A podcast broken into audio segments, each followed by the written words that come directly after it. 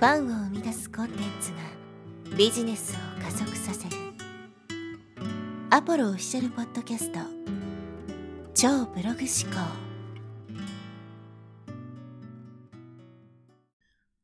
はい、え、こんにちは、ポロです。今日はですね、混ぜるな危険という話をしていきます。まあ、この話ですね、ひょっとしたら、えー、以前にしたことがあるかもしれないんですけど、まだね、初めて聞くっていう人もいるかもしれないので、めちゃくちゃ重要なね、考え方になるので、まあ、ぜひね、聞いてもらえればと思います。特にこう、情報発信をして、これからね、集客していきたいっていう人、どういうふうにね、情報発信をしていけばいいのかよくわからないと、ウェブマーケティングというものがあんまりわからずにね、発信してしまっている人なんかにぜひ聞いてほしい話になってます。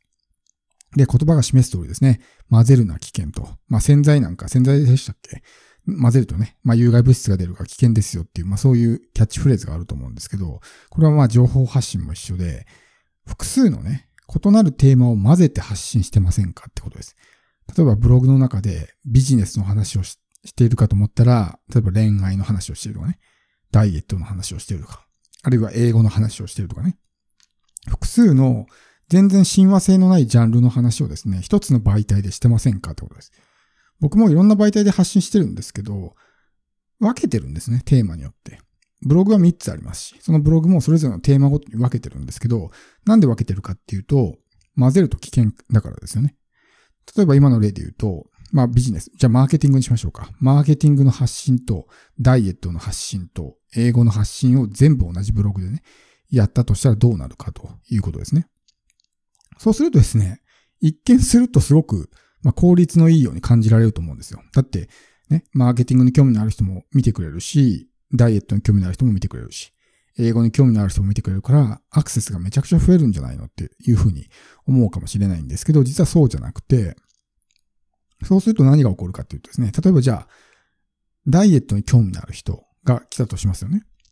で、ダイエットに興味のある人が来て、でもそのブログを読んでいると、ね、英語の話ばっかり、もしくはビジネスの話ばっかり出てきたらどうなるか。そうすると、あ、ここ自分のね、読みたい記事がないやと。興味のない話ばっかりするからつまんないからっていう形で離脱しちゃうわけですよね。それは他のジャンルも一緒で、英語の勉強のことを知りたいのに、ダイエットの話ばっかりとかね、ビジネスの話ばっかりしていたら、つまんないから読まなくなるわけですよ。じゃあ他のブログ読もうみたいな感じになるわけですね。だからこういったものっていうのは親和性が全然ないものっていうのは混ぜたらダメなんですね。で、その中で商品売ったらどうなるかってことですよ。例えばマーケティングの商品をそのブログで売るとしたら、マーケティングに興味のある人も、まあ一部含まれてるんで、ね、全く売れないことはないかもしれないけど、ダイエットとか英語に興味のある人って別にマーケティングをね、やりたいとか思ってないわけですよ。でそういう人にマーケティングの商品どうですかって言っても絶対買わないんですね。全く興味がないわけだから。だからそう、ただ買わないだけならまだいいんですけど、どうなるかっていうと、売り込まれたって思われるんですよね。自分の興味のないものを成立されると売り込まれたって思うわけじゃないですか。でも自分の興味のあるものだったら、むしろね、ありがたいって感謝されることもあるわけですよ。自分がもっと英語上手になりたいと思っていて、英語のすごいいい教材をね、紹介してくれたらむしろね、役に立つ情報を教えてくれてありがとうってなるわけですよ。だから、セールスそのものが売り込みなんじゃなくて、興味のない人に無理やり買わせようとするから売り込みになるわけです。で、こういうふうに、まあ、いわゆる雑記ブログ的な感じになってしまうと、売り込みが発生しやすくなるわけですね。もういろんなバラバラの属性の人が集まってきてしまうんで、そうすると、ね、一部の人、ほんのわずかな人だけにね、え、求められているような商品になって、それ以外の人はもう全然求めてない。むしろ迷惑に感じているみたいな感じになってしまうので、よろしくないわけですね。しかもブログっていうところに関して言うと、まあ、SEO 的にもマイナスになるわけですね。専門性が下がってしまうわけだから。例えば一つのブログで、もうダイエットに特化してね、発信してるブログがあったとして、かたやもう一方では、ビジネス、ダイエット、英語、恋愛とかね、もういろんなジャンルで話をしているブログがあるとしますよね。で、ダイエットに関する専門性はどっちが高いかっていうと、まあ当たり前ですけど前者ですよね。Google はそういうような形で、このブログは何のブログなんだろうみたいな感じで見るわけですよ。だからそこにダイエットの記事ばっかり上がっていったら、あ、これはダイエットに関するブログなんだというふうに認識するわけですけど、そんな感じで、いろんなね、雑記ブログみたいに、バラバラのね、ジャンルの話が出ていたら、これ何のブログなんだろうって。もう的確にね、えー、読み取ることができないわけです。となると、ユーザーがダイエットに関する検索ワードを入れたときに、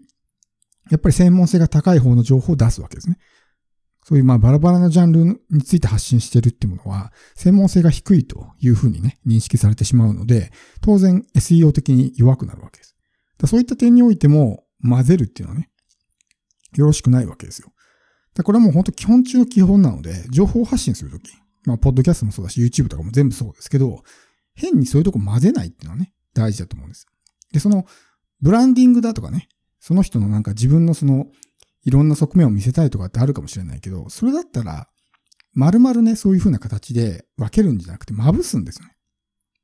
例えば、自分がビジネスの発信をしていて、でも英語もできるというところをアピールしたいんだったら、メインのトピックはビジネスの話をするわけですよ。で、その中でちょっとね、自分の英語の話とかもするわけですね。例えばこうビジネスはこうこうこうこうこうこうこうでっていう話をした中で、例えば自分は海外に何年住んだことがあって、英語でね、結構こんな勉強していて、こういうシチュエーションでこういう英語を喋ってましたとかって、さらっと触れるんですね。一部で。ってなると、そのメイントピックは英語にならないわけですよ。メイントピックはビジネスになって、その一部でさらっとさりげなく英語のことについて触れてるから、あ、この人英語喋れるんだとかね、英語得意なんだみたいな感じで思ってもらえる。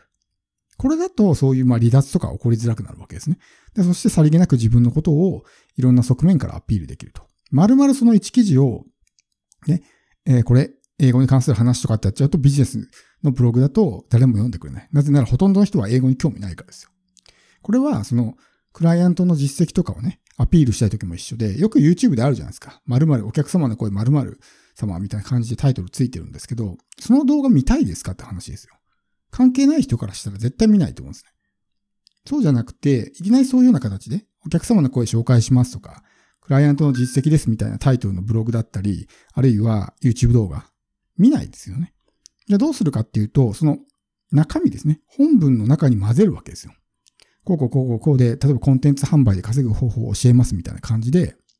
こうね、話をしていって、その中で、実は私のクライアントさんでもね、全く未経験の状態からコンテンツ販売に挑戦して、例えば50万稼いだ人がいましたみたいな、さらっと触れるんですね。そうすると、さりげなくアピールできるわけですよ、実績を。